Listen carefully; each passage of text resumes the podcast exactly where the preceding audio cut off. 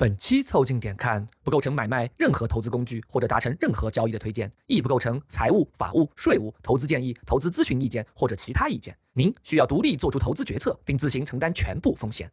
本期嘉宾与主播观点仅代表个人意见，不代表其任职机构观点。市场有风险，投资需谨慎。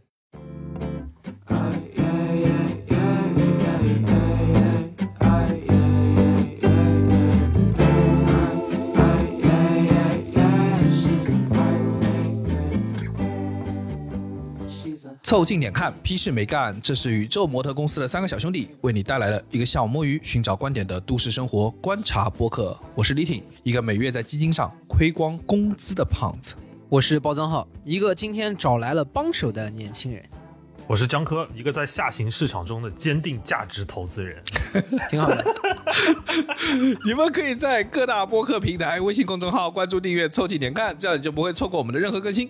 如果听到什么地方让你脑洞大开、深以为然，也请别忘了为我们三键三连、评论、转发，并且标记为喜欢的单集。如果你想和更多凑近点看的阿米狗们深入交流、共享摸鱼时光，也可以加入到我们的微信群里来。只要微信搜索拼音“宇宙模特”，添加小助理，很快就可以加入到我们中来喽！快来玩吧！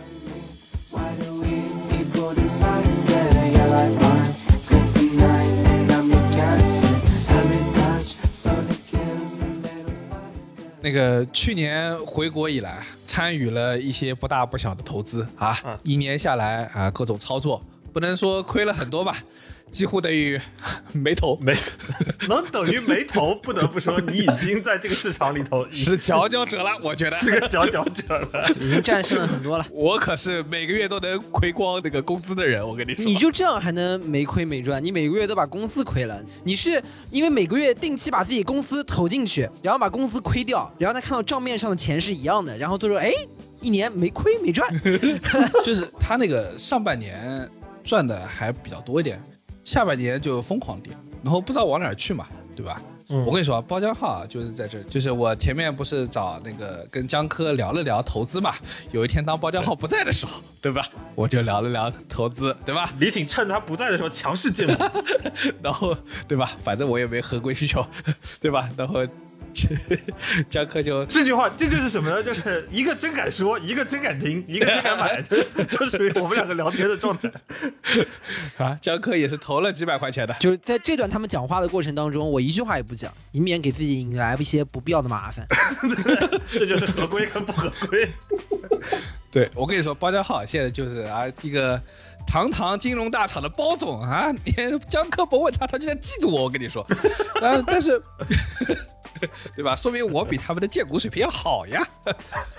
是这样，上半年的时候形势是还行。为什么说一年下来没赚没亏呢？就是因为上半年是赚了，还还不错的。哎，当时美滋滋美滋滋。下半年你强势吐了回去，对对？重点是下半年开始上班了，你知道吗？反而哇，全部送出去，你知道？而且很神奇，就是基金市场感觉没有一个能打的。不，以前还有一个说法嘛，叫做什么？叫做行业整个市场下行的时候买黄金嘛，保值嘛，对不对？市场不好啊，要打仗了，买黄金嘛。嘿，我跟你说，股票跌，那个基金跌，黄金也跌，我他妈醉了！就是在那个整个市场里面，感觉没有东西能投，你知道吧？只剩下银行的利息。对的，说的还是头头是道的。但是呢，我必须首先指出一点啊。就是呢，在你获得一些资质之前，以及针对某些特定的人群以外，我可怕了，荐股是非法的啊，这是不合规的啊，是这样是吗？是不合规的。说这个股票好，买买个两百万，这个是非法的啊，你不是从业者啊，他就是他这个是专纯是吹牛逼，道德上面可能矮了一头 啊。对，然后介于呢，你们俩都是嘴硬王者，对吧？对的。平常在这个我们的节目里面呢，你们两个人，我一个人，对吧？你再怎么说呢，也势单力薄。啊啊！今天呢，我专门请了专业人士，专门请了帮手。啊，今天呢非常有幸请到了我的好朋友，某前任头部基金公司基金经理梁狗蛋同学啊，来跟你们两个散户进行一些现场对线，好吧？那我们首先欢迎狗蛋蛋总登场。Hello，Hello，Hello，不是我，我很好奇，就是怎么忽然变成了这个前任头部的？基金了，就就是感觉是基金经理的那个男朋友，基金经理还在，但是这个厂子已经前任了，厂子已经没了吧？这个有点就是人在塔不在的感觉了。对，那你或者叫做头部基金公司前任基金经理也可以啊对。啊，对对对对对对对啊，这个这个比较准确，不然真的这个前任头部基金公司一会儿这家基金公司合规来找你了。啊，对。谁说我们倒了？那一行业当中也没有规定啊，到底什么样的是头部？更何况呢，这家基金公司吧，它也是可头部可不头部的。对 完了，再说有点具体了。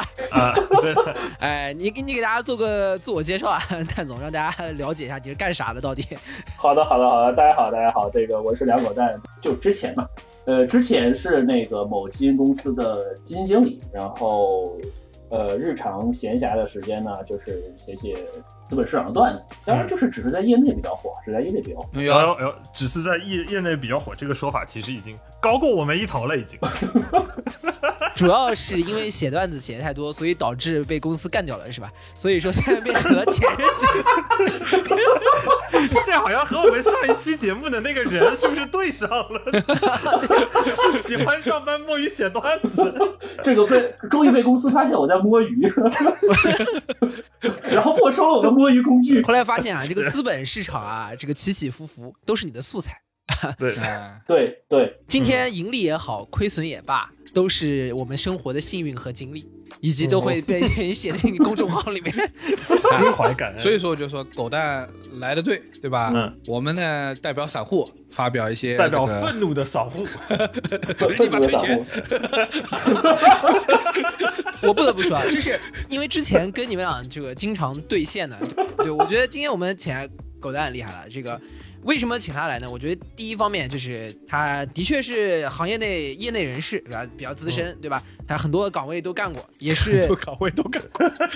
你们想质问的那个基金经理，对吧？这个岗位他也肯定也是干干过的，对吧？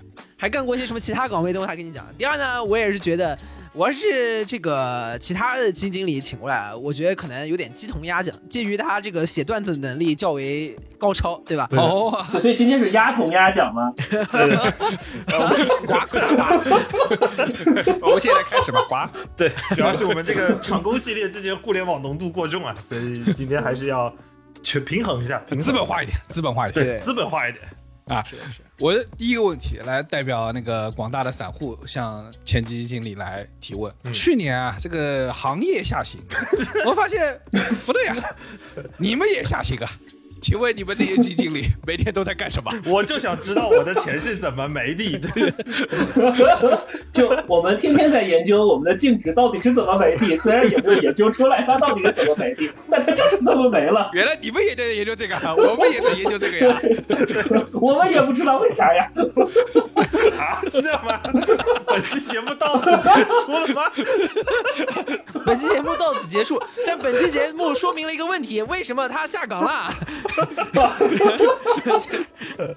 这仿佛是个男足的回答，我跟你说。哎，啊，你你认真点，展开线一下，上线一下还。要认真展开讲讲。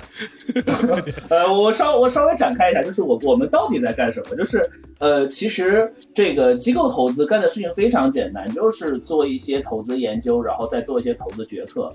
当然，投资研究的话，它其实是一个非常体系化的东西，因为最终我们是要，比如说我的基金产品是要选出什么样的上市公司的。嗯，那为什么我要在这个时间点买入这个公司的股票？这个肯定是我的一整套研究体系告诉我，这个公司是存在一定的呃上升的潜力的，那我肯定就这样配进去了。当然，我选择这家公司可能会因为说啊，这家公司在一个非常这个牛逼优势的一个赛道，它有非常强成长性，或者有非常强一个盈利能力。那再或者呢，有可能说啊，这个行业也就那样，但这家公司真他妈牛逼，所以这个这个我要配进去啊，就就大约就是这样。呃，总之呢，就是我们会。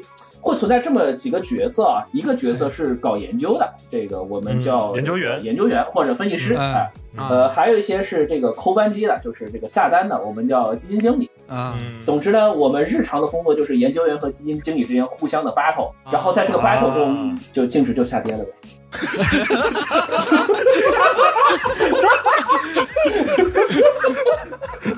你们能不能起一点正面的作用？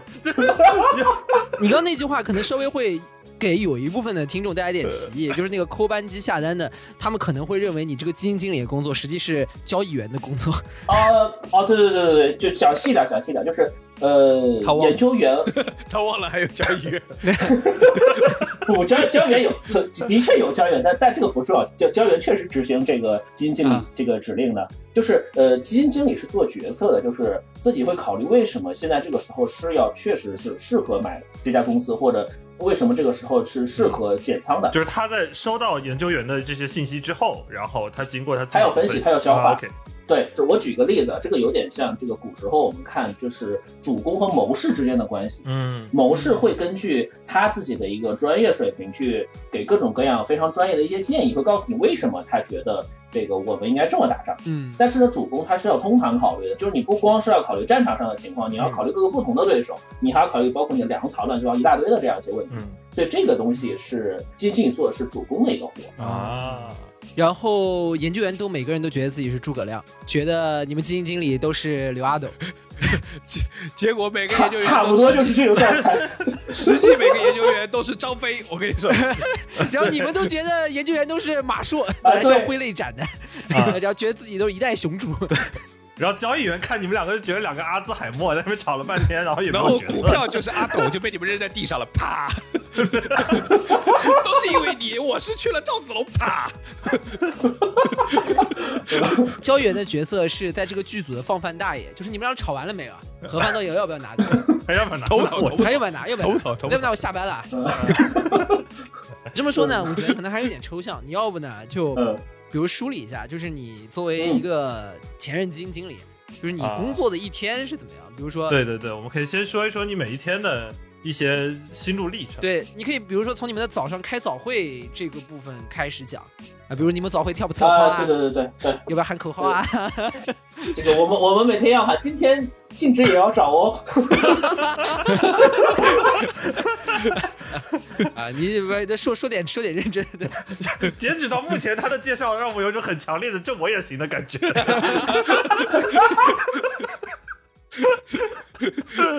好好好，我我正经我正经说一下，那我每天都干些啥啊？一般来讲，我们都是八点半上班的，呃，八点半到九点半，就是 A 股正常开盘时间是九点半，八点半到九点半这个过程当中，是我们开晨会的时间。晨会一般沟通些什么呢？就是。呃，主要是研究员会跟基金经理做一个沟通，沟通的内容包括但不限于，看这个这个术语就用的很专业，包括但不限，挺常见的，挺常见的，这个词不罕见，这个这个基金经理感觉是个法盲，这真我也行，呃，这个包括但不限于一个公司的深度报告。呃，也有一些公司或者行业的一些呃信息的一些更新，呃，更新的重点在于哪里？就是说，呃，因为你也不知道有的。就是某个基金经理可能会对某个行业的某些信息他比较在意、比较感兴趣，所以呃，研究员需要做的事情，一方面是帮基金经理找出这样很好的公司，另一方面就是要帮基金经理不断的更新一个信息。呃，更新什么样的信息？就是会让这个经理觉得说，哦，这家公司我值得去更多的配置，嗯，这可能有更好的这样一个上升的这样一个一个收益的一个可能性，或者说它可能存在风险了，哦，我要去减配，甚至是这个全部把这个仓位砍掉。等等这样一些东西，就就是对于投研来讲很重要的一些信息更新，这个是在开盘之前我们要先做好的。然后就是这个九点半到十一点半，还有这个下午的一点到三点的一个交易时间段。其实交易时间段的话，接近一般干这么几件事儿吧。如果没有事情的话，一般是在看盘。或者说看一些这个研究报告，多数的时间段的话，因为这个不同公司可能不太一样，就是有的公司可能这个研究会浓一些，有的公司可能这个这个看盘的这个氛围浓一些。嗯，就是还可能会干的一件事情，就是会揭露点。我简单讲讲什么叫揭露点，就是其实我们一般做投研沟通很简单，就是基金经理和研究员去这个，比如说对某个票啊，或者某一个投资逻辑，就是投资逻辑指的就是为什么我要买这个票，或者为什么我要。去看重这样一个行业，这样的投资逻辑去做一些沟通。当然，这个是本公司的研究员，因为因为基金公司一般都会自己配有研究员。一般来讲，各个行业都会覆盖到。呃，但是呢，也会有这样一些，就是我们称之为券商的分析师，然后我们叫卖方。嗯，这个基金公司一般叫买方。我摆出来什么叫买和卖啊？呃，就是买卖对应的那个东西，不是说不是说买方就是买股票，卖方就是卖股票，不不是这个意思。呃，买和卖的是研究服务啊，券商会给我们提供研究服务，呃，因为他们会有就券商那个研究院嘛，对对对，研究所研究所，然后他们也是每个行业配置的这样一个分析师，嗯，然后分析师会要给我们提供什么样研究服务？就是比如说，呃，来我们这儿去给我们推荐一家公司，或者说更新这个行业的情况，或者说宏观啊等等，或者这个呃行业选择上的一些建议等等这种的，他们会有各自的报告，然后来呈现给我们。或者有的这个券商可能会，比如说带着这个上市公司的这个董秘啊等等，或者是这个正贷啊，这个港股那边喜欢叫 IR，就是 Investor Relation，就是投资者关系部门。投资者关系。嗯，对啊，对对对，带这样一些人来给我们做一些沟通等等这样的一些路演的这样一个服务，一般一个档一个小时。上午的话呢，就是有可能是一个钟一个钟，就一个钟，对对对，一个钟。哎，那这这一个钟会不会就是？刚刚听完交易时间都结束了，不是听完了觉得挺好，然后要求加钟。不，听完挺好，回去就加仓了，好吗？加仓，直接加仓，可以可以。对，这有可能，这个续费了，这个很很有可能回去就直接就哎，这家公司听着不错，哎，回来就加仓，有可能感谢梁总送上了两千个仓位，谢谢老板。对对，就是就是这样，反正差不多是在。呃，交易时间段你可以选择去看盘，然后下单，或者说去去听路演去做一些这样的沟通。你当然，或者也有一些线上的，比如像电话呀，或者这种网络端，你可以去参加一些线上的一些路演或者一些会议，这个都可以随时接入的。呃，总之就是你可以利用你手头的各种各样投研的这样一个资源，去听你感兴趣的东西。其实有点像，就是有一堆选修课，你可以随便选一个课。嗯。这样一个概念，对对对，选修课那个都是上课在以前学校系统里面选。你其实刚刚这个朴实的描述当中啊，漏过了非常精彩的一个瞬间，就是呃学校里面选修课呢，那都是系统点发点发，你这个不一样啊，你这个选修课有各种卖方的啊研究销售的漂亮小姑娘们都围着你，梁总要不要来接个 路演？这个你怎么不说了啊？真是啊，这你要说说对吧？呃，这个是个什么基础的行业配置吧？呃，对对，我说一下，我说一下销售，就是是这样，就是。是因为我们是作为这个各家券商的客户嘛，呃，至少在研究服务上是一个是他们的客户，那相当于他们要给我们提供服务的话，肯定总会需要这样一个呃销售人员这样一个角色来告诉我们他们能提供什么样的一个，包括路演呀，包括这个调研等等这样一些服务的这样一些机会。呃，我们需要指导这些东西。你要找找地方选课。哎，对对对，我这边还是要为研究销售稍微讲一句话。我说实话，就是其实这一批研究销售本身的学历啊、资质其实都是很好的，因为他们一般能进到这种比较好的研究机构里面，本身都具备很好的素质。但也大家都知道，比如说，因为他有一个推广他研究服务的职能，所以往往呢会，比如沟通的能力更强，也会更注重自己的这个外表嘛。因为毕竟在这个时候，可能他有销售的这个 KPI 在，所以研究服务也虽然很。就相对比较高级，但也是要把它卖出去，所以呢，往往会让大家觉得也有形象较好的帅气的销售，他也会让大家会觉得比较光鲜。取决于基金经理是男的是女的，是吧？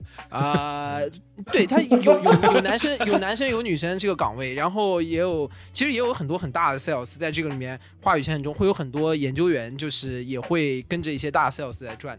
对对对，嗯，然后对的对的，就你讲对的，这个有男基金经理有女基金经理，那也有男销售嘛，也有女销售嘛，就比较匹配，你懂吗？嗯，对对对，优秀的匹配机制，我操，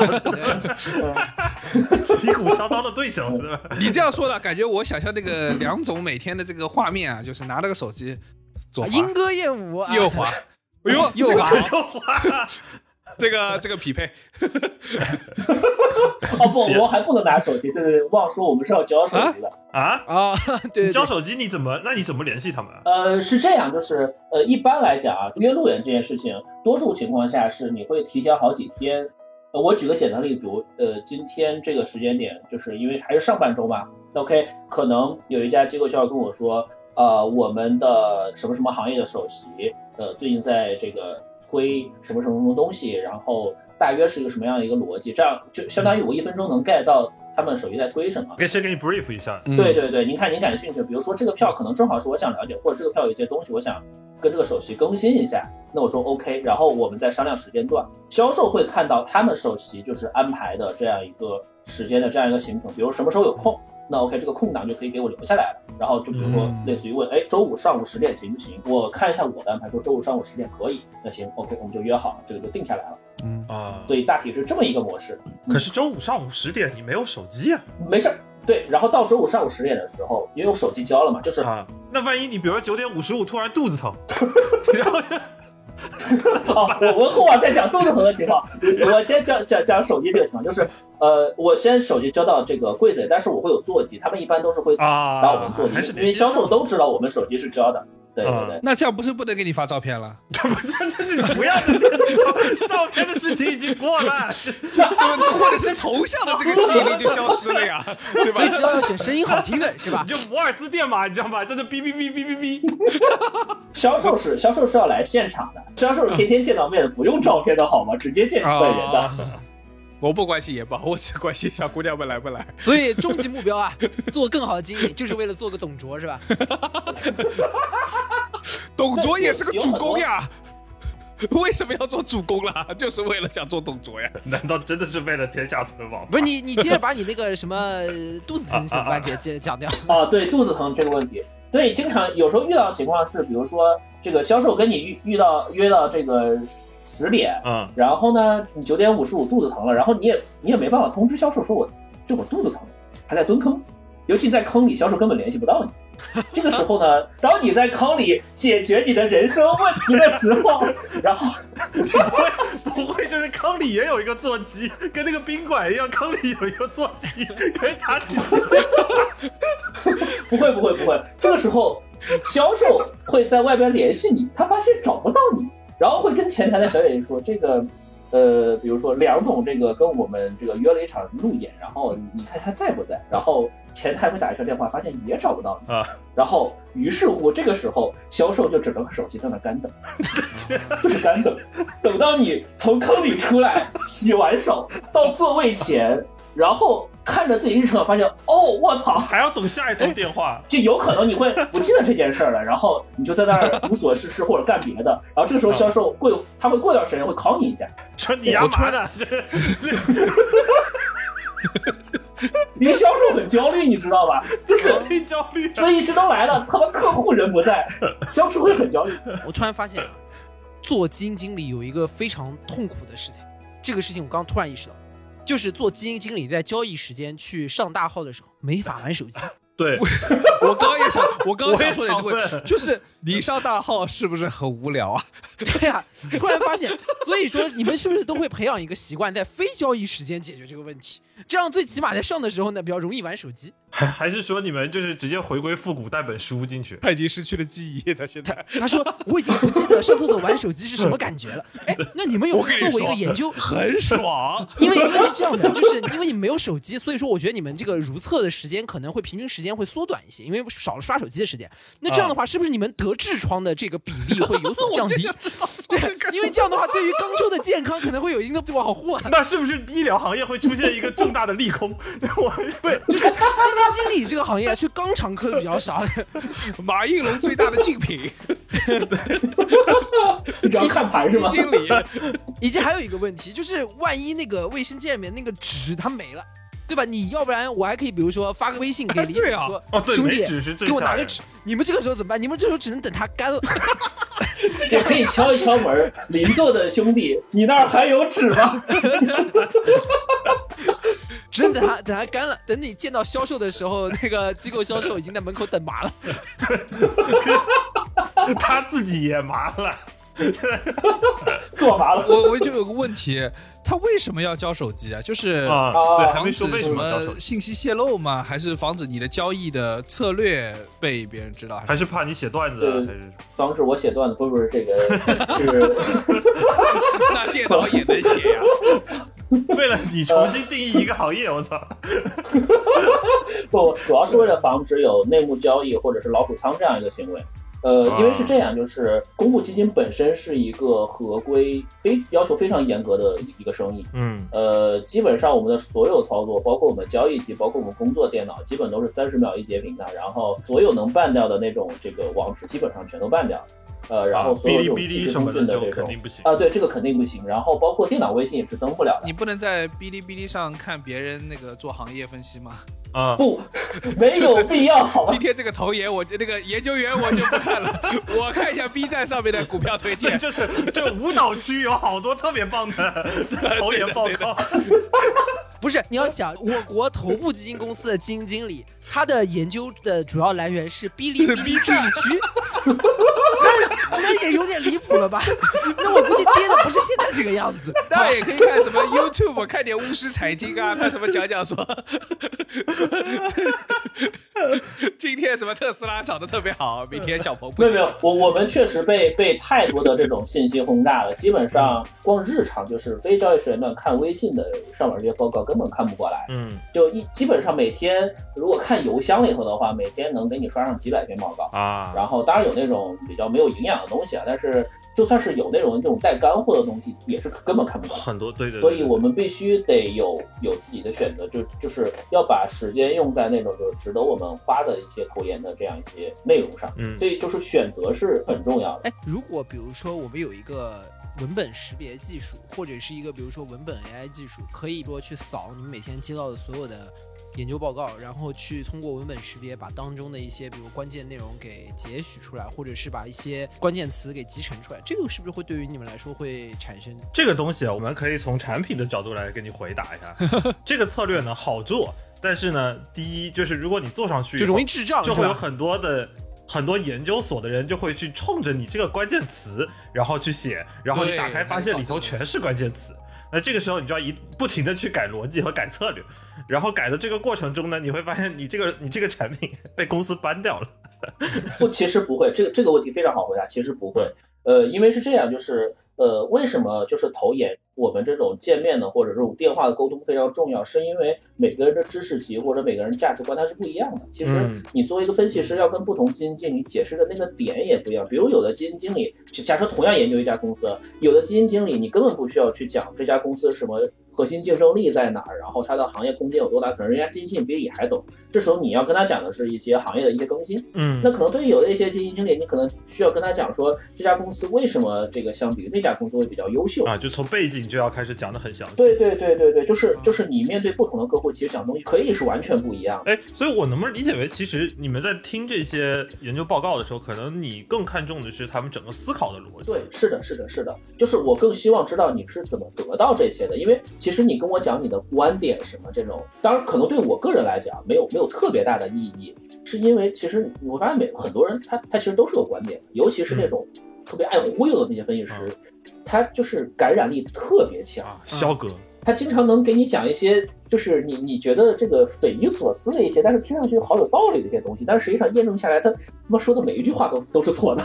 这种分析师也是有的。比如呢？比如呢？哎，你有见过那种就特别忽悠的？比如啊，我不点名，但确实有路演中会听到，比如说啊，某个这个卖方的大首席过来告诉你说，这个知道了什么什么政策，什么这个报告他都亲眼看过，这个未来会怎么弄，啊？然后结果过一段时间，你发现好像并不是这么回事儿，就是忽悠的。我感觉这种路演哦。不是经常会发生在什么北京的小酒馆里头，对，出租北京的出租车上，或餐馆里头。就是他刚才来的那个出租车上，他又听了一点讯息给你加进去，对，感觉是每天有人上赶着给你做那个汇报啊、分析啊这些的，所以说对。你怎么去甄选可能就比较重要了。嗯。所以这个就是就是比如说，呃，首先我自己要确立一套自己的投资研究框架。就首先就是基本上基本上所有基金经理都是从研究员成长起来，他们就是一定，嗯就是基金经理这群人是一定知道自己需要什么样的这个研究服务的。那他在成为基金经理这个过程当中，基本上慢慢就已经建立了自己的投资框架。所谓投资框架就是什么东西我可以碰，什么东西我可以不用花精力去碰，在遇到什么样的情况下，我应该去有什么样的一个处置方法。呃，这个过程当中可能会需要某几个方面的这个研究支持。那相对应的就是，如果你给我推我有需求这种研究支持的话，比如，哎，我现在正好想了解关于通胀的一些问题，那这个时候，假设有一个销售就恰如其分的跟你讲，这个他们最近的这个宏观首席在讲全球通胀的事儿，那这个时候我我可能会感兴趣，我会接一下。这样，如果呃同时啊，呃，当然这是这可能可能假设我跟这个宏观首席不认识，但是我我聊完之后发现，哎，他讲的东西我很需要，并且他做这一套的研究我也很需要。那这样的话就会建立一个，就是我们说会有有点类似于复购，就是这样一个深度绑定关系。就是说，如果这个手机下次来的话，他再想订阅它，我可能也会很一对，就相当于我在订阅它，对，是是这样一个一一个过程。然后我会形成就是我自己接受的这样一个逻辑思考的体系。哎，对，然后有什么事情可能我会去咨询他们。哦哦，哎，那我我觉得说到这就可以想一想，比如说你刚刚也讲了几类分析师。那比如说你，你可能会需要打交道的分析师，可能是不是也可以大致分为几个类型？呃，几类分析师，我我想想，我想想，这个我举个简单的例子，有的分析师他是从背景是从产业里来的，可能甚至他以前就是这个行业业内的一个资深的这样一个人士。那呃，这些人呢，可能他对这个行业的这样一个发展情况，或者说某一些公司它的核心的竞争力，或者它的组织架构一个关系会更。熟悉一些，会会熟悉，对，对，他是业内人士，那我就可以去跟他咨询一些相对来讲就是偏业内的这样一些投研的这样就是研究这样一些东西了。那比如有的这个研究员，他比较擅长说就是对财务模型这个非常研究非常深，呃，可能甚至说，比如说对着这个某家公某几家公司的年报某几个项目，他就能说出这家公司背后能看出猫腻来，哎，能看出猫腻来。那这个时候。呃，我可能会需要这样研究员去帮我做这样的事情。那再可能有的研究员，呃，他可能就是比较擅长做这种呃日常的更新和服务，然后也好约到上市公司。那这个时候，比如说可能涉及到我要跟上市公司做沟通的话，或者说比如说我想去调研的话，我可能会去会问这样一个研究员。总是不同的人，他能擅长提供的服务是是不太一样的。呃，当然也有一些就是。呃，我刚说到，比如像这种特别会忽悠的这种这种分析师，他也不是没有用处。能忽悠你，也能忽悠别人。你就招揽他们，然后派他们去忽悠其他的基金经理。哎，这个也可以，这个我们称之为反向路，也就是我我这个干过这样的事儿了，真有这个路子。就是这种是这种，其实我包括我认识的有几个这个就是挖票能力非常强的基金经理，其实都是这么干，就是自己先把这家公司摸透了，跟这家公司的这个包括董事长，包括这个各业务条件。大领导们都都聊过了，这然后专家也找了十几个，全噼里啪啦全聊完了，哦，自己懂了，然后把仓位全配进去了，然后精彩的就来了，然后开始跟卖方来的时候，开始问问问这个手机说，哎，那个啥啥啥啥，呃，你你覆盖过吗？然后卖方可能大约听过，但是了解不深，然后这个时候路也就变成了这个基金经理，然后跟这个研究员讲这家公司为什么值得配啊，我们叫反向路演，你知道吗？就先把他忽悠了，然后再派他去忽悠别人。反攻从现在开始。所以你把这些分析师全忽悠通了，然后他们就他们觉得，哎，这家公司有点东西，然后就去研究，就去跟上市公司去沟通。一沟通完，发现哦，好像确实有点东西，然后开始写报告，然后开始让其他机构配进来，哎，就涨起来，那就被你带起来了。反击从现在开始，这就叫挖票能力，懂吗？我我有个好奇了。那比如说有些研究员，他可能是或分析师，他是比如说呃消息打听比较厉害的这种类型也有，对不对？呃，首先就是我我得呃先声明一点，就是有一种消息打听是这个违法的，呃叫内幕消息。对对，我就想知道这家公司什么叫内幕消息。对，我标准的定义是可以对股价产生。潜在巨大影响的这种，就是直接的这种消息，类似于像什么大的这种并购啊这种。呃，再或者说这个总裁换一个年报季报的这种披露啊，就是涉及到，就是比如说他公开一披露，然后你股价哗涨几个点，或者哗跌几个点的这这这种消息。但是我们平时在听路演的时候，就你在没听到之前，你也不知道，你也没办法去判断。比如你感觉哥们儿马上要讲内部消息，你就把耳朵捂住，然后这边喊说不听不听，王八念经，这样是不是？呃，不是这样，就是因为你很难控制人家，对你很难控制每一个研究员的德性。呃，对，就。是呃，首先其实呃，我能说，其实现在真的说内幕消息的这种已经非常非常少了，就是客观合规，因为各家公司对这个是有限制的。呃，但是呢，比如说我举个简单的例子啊，有一样东西是是 OK 的，就是我们说这种消息型的这种分析师是 OK 的，就是他特别有产业链的人脉啊。我举个简单的例子。就是假如你把苹果的上上下下全打通了，苹果的所有的核心部门你都很熟，这个时候，比如说苹果后面可能会出什么样的一个机型，然后它中间用到什么样的部件，这个你打听到了，这个是 OK。这不是那个有一个很大的券商。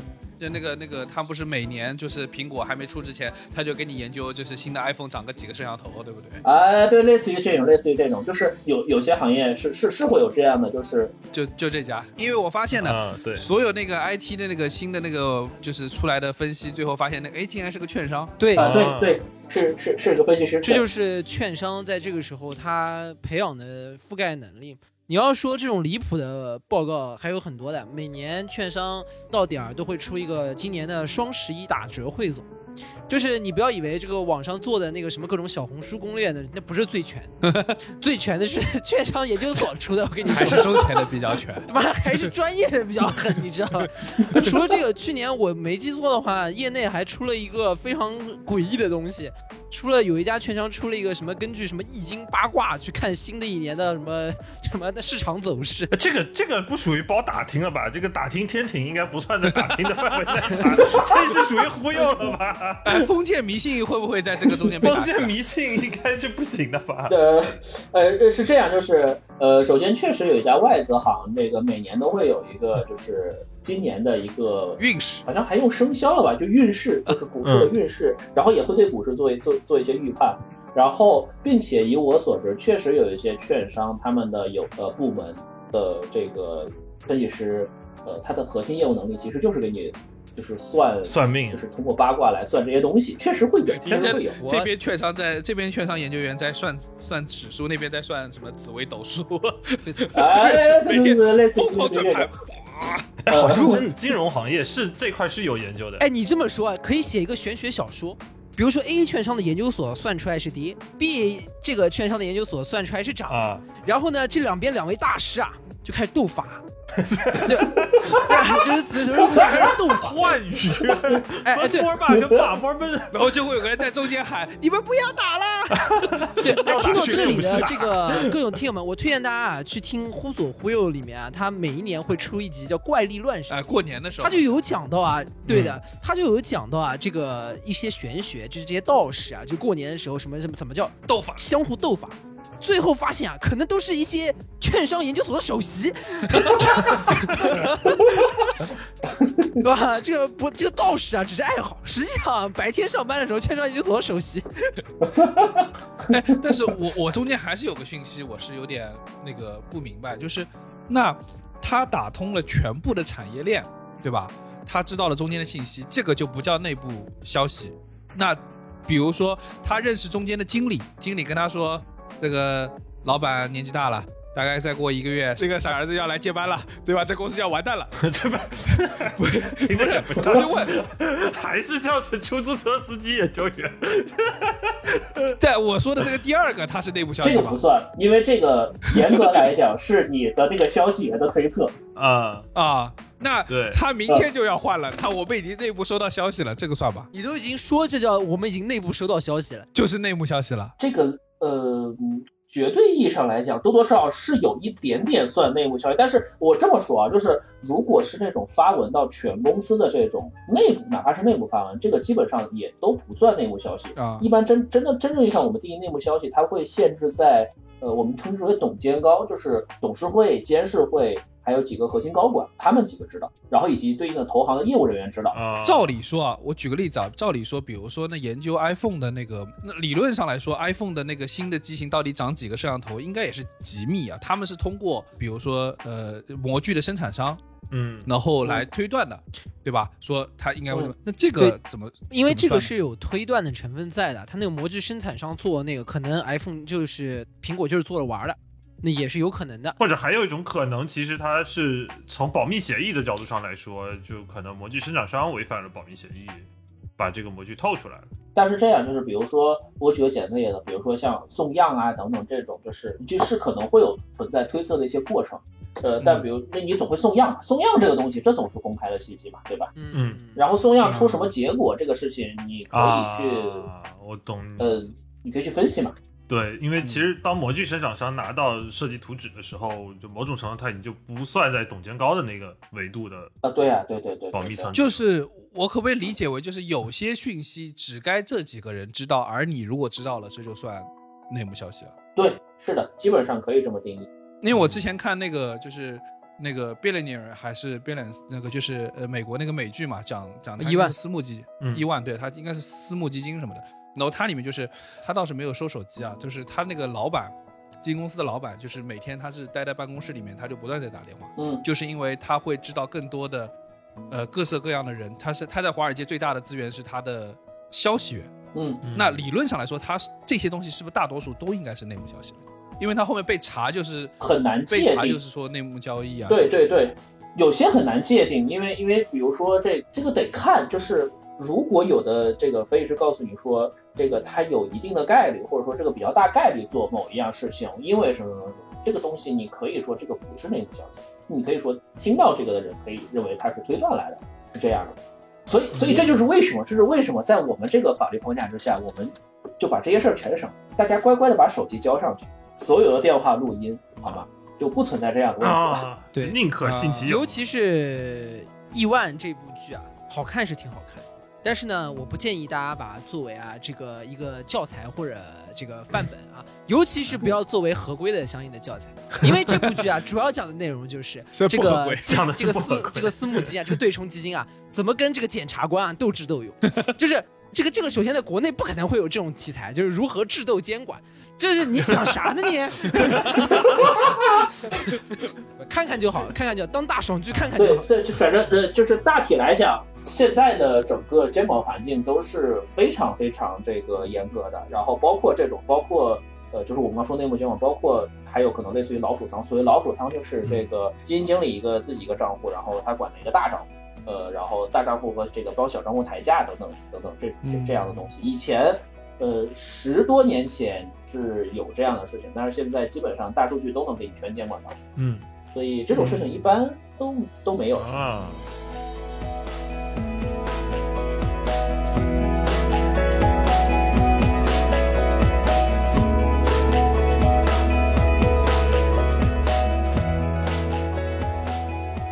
那我在好奇，当别人上来给你做，就是研究员，他上来给你做就是路演的时候，那他不是就把他的所有研究成果就就呈现给你了嘛？对不对？通过那一小时要尽可能精炼的呈现给你。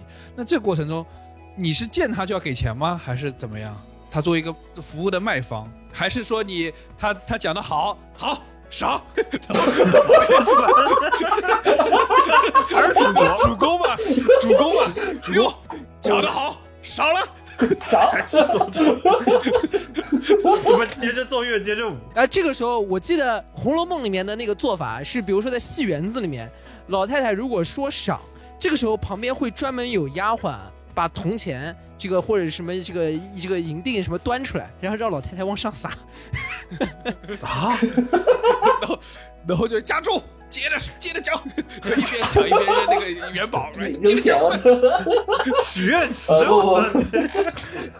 我我我我讲一下，这正经讲一下怎么回事，就是呃，一般来讲，就是你接受过的所有的这种呃研究服务，包括路演，包括一些电话的一些沟通，也包括出去的调研等等之类，所有的这种相相对应的这样一些研究服务，它都会有，就是包括券商自己，当然核心主要是在券商自己那边，他自己会记下来，比如说我给这个基金经理提供了一个什么样的服务，嗯，然后一般是在季度，有的基金公司可能是月度，就是会有那么一个时间点，会告诉这家公司的这个销售说啊，你去跟你们的分析师们这个把服务记录收上来，嗯。收上来之后呢，然后汇总，然后汇总，比如说谁给呃哪个研究员或者哪个基金提供什么服务，然后呃汇汇总到就是基金公司这边一个呃叫劝联的这么一个人身上，嗯，然后他再把汇总的这些表拆下来，拆成就是要打分的那个那那块儿，然后啊去扔给比如说自己的基研究员、自己的基金经理，然后这个就作为你每个季度打分的一个依据了。然后你再看，哦哦，我要给哪个研究员分派多少呃派点，就我们称之为派点。然后派点有了之后呢，然后再汇总起来。呃，我们不就有了，就是我到底要给哪家证券公司这个总体打多少分多少分嘛？这个分数就是下一个季度我这边去做交易的佣金的核心参照物，啊，所以最后是通过佣金的形式用这个来来打给你。明白？所以呢，我是实际上说“派点”这个词儿啊，说的非常的文雅，啊，但是呢嗯，大家其实把这个事情仔细的拆开想一想呢，实际上呢就是打赏，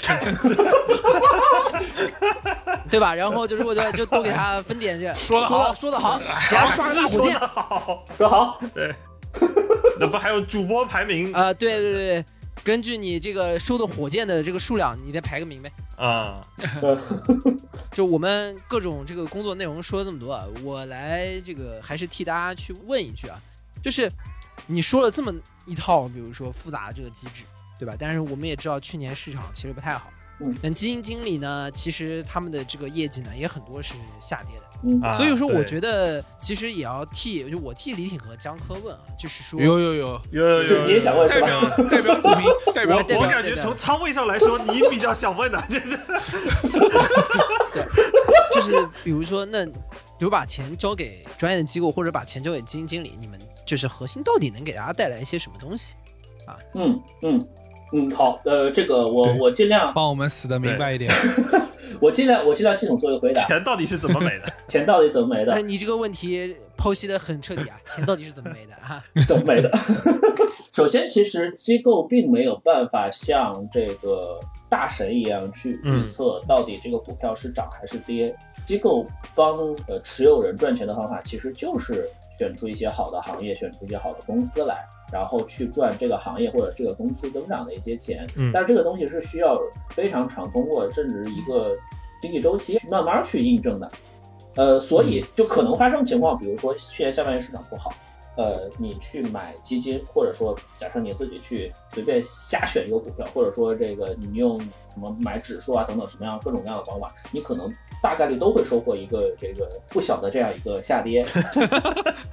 那为什么？那我为什么要买你呢？为什么他跌你也跌？那你为什么要要收我这个管理费呢？实际上，这个管理费，哎，你给说说。首先，我们确定一件事情，就是所有的这种权益投资，每一天的这个价的波动，其实都是一个位置，都是一个，都是一个随机的一个事情。嗯，随机我们是没有办法判断。就是我们知道的是，就是每天其实都是在扔硬币，但是呢，我们能做到的事情是，我们去扔那个。面概率大一点，比如说某个硬币，假设这个正面的概率是百分之五十五，反面概率是百分之四十五，我不考虑中间利润这个概率啊。嗯，那这个时候我去赌正面，呃，我赌正面这个获利，那有可能的情况是什么？就是比如说我抛了一个反面，哎，我亏损了，嗯，然后我再抛还是反面，我就亏损，甚至可能连抛三四次都是反面，这个是绝对有可能。嗯，当然概率不大就是了。但是呢，你长期的这样抛下去的话，最终你只要赌正面。你是大概率是能盈利的，这个是做权益投资的一个核心点。或者我在放进市场里这样一个行为来去说的话，股票每天的涨跌其实其实真的是基本是不可能，或者是极难预测的。但是我们能做到一件什么事？就是比如说我举个简单例子，就是我可能我作为一个基金经理，我挖到一个好的公司了，我觉得它未来五年，假设能翻能翻两三倍。但是呢，它的过程可能不是说平均到每一天的稳定的往上涨，它可能不一定。对的，对的，大多是波动的。对，它一定是波动，但它也不一定是这种呃这个小幅震荡向上。对对，嗯，哎，你不一定是稳定波动，它有可能就是比如说，哎，我买进去之后，我看到了这个它的好，但是市场还不认它的好，它还在那横盘，连亏四年半。对，可能连亏一段时间，忽然有那么一个时间节点，我也不知道是哪一年，市场像发神经一样看好这个股，然后这个时候终于把我看好那个点。然后市场也全都认可了，呃，上市公司也做出来了。OK，那它可能某一天一步就修复到那个终点了，但我不一定知道是哪一天。所以专业的机构它能做的事儿是什么？就是，当然它肯定选的不是一只股啊，因为就是你去看公募基金，基本上每个个股上限是不超过百分之十的。嗯，我可能会选出这个十只以上、大几十只的这样一个股票，我可能这些票我都觉得是有这样一个呃上涨一个机会，但它可能上涨路径不一样。最终，我希望是通过这样一个我看好的这样一个组合，然后来让我的持有人在足够长的这个周期内是赚到钱。但是这个过程当中，你说，OK，我研究好这样一家公司，忽然来个疫情，我他妈怎么知道会来疫情这么一件事情，对吧？啊，对，这个是，其实包括像最近一阵子的那个教育行业也是，教育行业不是就是一个很典型的，呃，对，有突发状况所导致的一个结果。对。对对，突发状况所导致一个结果，包括你像互联网行业这个遇到这样各种各样的监管。当然，你说长期来讲，互联网是不是个好生意呢？我相信它是一个非常好的生意。但是你说就这一段时间，你肯定各个业务线各种乱七八糟情况是要调整的嘛？但在这个调整的过程当中，实际上二级市场是就是就股票市场它是没有耐心，它会直接先把你全抛掉，嗯，然后等你全都顺利了，就等你日然后再子好了再来。再慢慢涨起来，我再来。对它价格走势可能是这个样子，但是你说，哎，那我要不要在你抛这个过程当中，我先高抛掉，然后在底部再吸回来，然后然后等你赚回来，我再 这个想的真好想的挺美。这就典型的散户割肉逻辑。呃，因为再举一个就是所谓这个我能不能呃抄底这样一个事情，我知道很多个人投资者都喜欢抄底。呃，我说一句话，你看对不对？就是在一个标的它不断下跌的过程当中，你任何一个时间点往前去看，它都是阶段性的底部。啊，嗯啊，确实，但是只有那一个时间节点是真正的底部，也就是说你抄底抄中的概率其实是很低的，你大概率是抄在半山腰的。啊，嗯所以我们从来不去想什么真的真正意义上抄底的这样一个事情，我们只是想说，就是呃真正好的这种基金经理的话，他看一家公司，他可能会觉得哦，我这个位置买进去，长期可能是能获得多少这样一个收益空间的，那这个时候我就买进去了。这还是长期看。对我可能是左侧，左侧所谓就是它可能还在不断的下跌，也可能是右侧，右侧就是哦，我看到好像底部已经已经出现了，这个时候它呃市场已经在交易，它复苏一个逻辑可能已经涨了一波了，不管是左侧还是右侧，总之他自己能看到这样一个空间嗯，他就会配置去。然后做时间的朋友。对，然后然后从基金经理这端去做时间的朋友，但是你要知道，基金经理每天也会面对申购或者赎回这样一个一个情况嘛，那有可能他的持有人不愿意做时间对，的我朋友想也会不会有 会不会有 出现就就基金经理想做时间的朋友，但是他身边已经没有朋友了。这时候基金经理只能卖出呀。就那个就大空头里面那个呃，对大空头大空头里面那个画面就这样这样，就众叛亲离坐到后面。对，而且那个什么，他的整个公司都快走的差不多了，然后每天那个他的投资人就在发邮件过来骂他。对对，是会这样，是会这样。所以其实作为基金经理，不管你是公募还是私募呢，其实正常的情况下是，呃，超过一半的时间你都是会面临各种各样的误解。嗯，但是唯一能够支撑你在这个标的上坚持下去的，就是你自己对它的认知还有信心。所以其实我们这个行业是非常不容易，要承担非常非常多的一些就是心理压力在里头。我我记得比较早期投腾讯的，当时几个一级的公司，就是这个还不是说公募基金像这种二级的这个，它相对来说面临的很多的投资者还不是个人投资者，因为一级大部分都是机构投资者，而且呢，这个所以很多的时候也是按理说啊是更容易沟通，比如说一起能够坚持做长期的价值投资。但是我就不点名了，但是就是有一个大家还知道的很头部的一个很早期投投资腾讯的一个这样的一级市场的公司啊，在腾讯很早的时候就已经把腾讯的股票卖的差不多了。啊，其实原因非常简单，那个谁不是嘛？那个李嘉诚的儿子不是早年也投过腾讯，然后李泽楷是吧？啊，对对对对，然后涨了一个不错的时候，他说：“我操，差不多了吧，这玩意儿 QQ 可以给到头了吧？那个都卖掉了。”结果 结果现在比那个李嘉诚的还大。，对，我要说这个现象呢，并不是说投资经理在这个当中不相信腾讯后面能涨得更高，而是他作为一家这个管理人，他有一个每年面向自己的 LP 去分红的这样的一个压力，他觉得也差不多了，嗯。或者是该分红了。不是说也差不多了，就是他不卖腾讯没有钱，条款，啊。条款在这儿，他不卖腾讯没有钱在当年分给大家，因为嗯。大家都知道腾讯涨得好，腾讯好卖。而且腾讯一卖就很容易卖出钱，嗯，所以但在这个时候呢，他可能因为大家也知道嘛，一级市场流动性没有那么好，他手上嗯。可能其他的项目未必有钱能出来，所以说他没有办法。他如果今年不分红，那其他的妈的股东要跟他玩命，对吧？嗯你今年不给我分，那所以没办法，他只能卖腾讯。最后他就后来就把腾讯卖的差不多了，对吧？这跟我前两天卖我手头那个基金的逻辑有点像，对就是手头缺钱了，就有人往你家泼红油漆了。谁谁逼你了？没 没有人逼我了，完全是我自己，完全是我个人的流动性出了问题。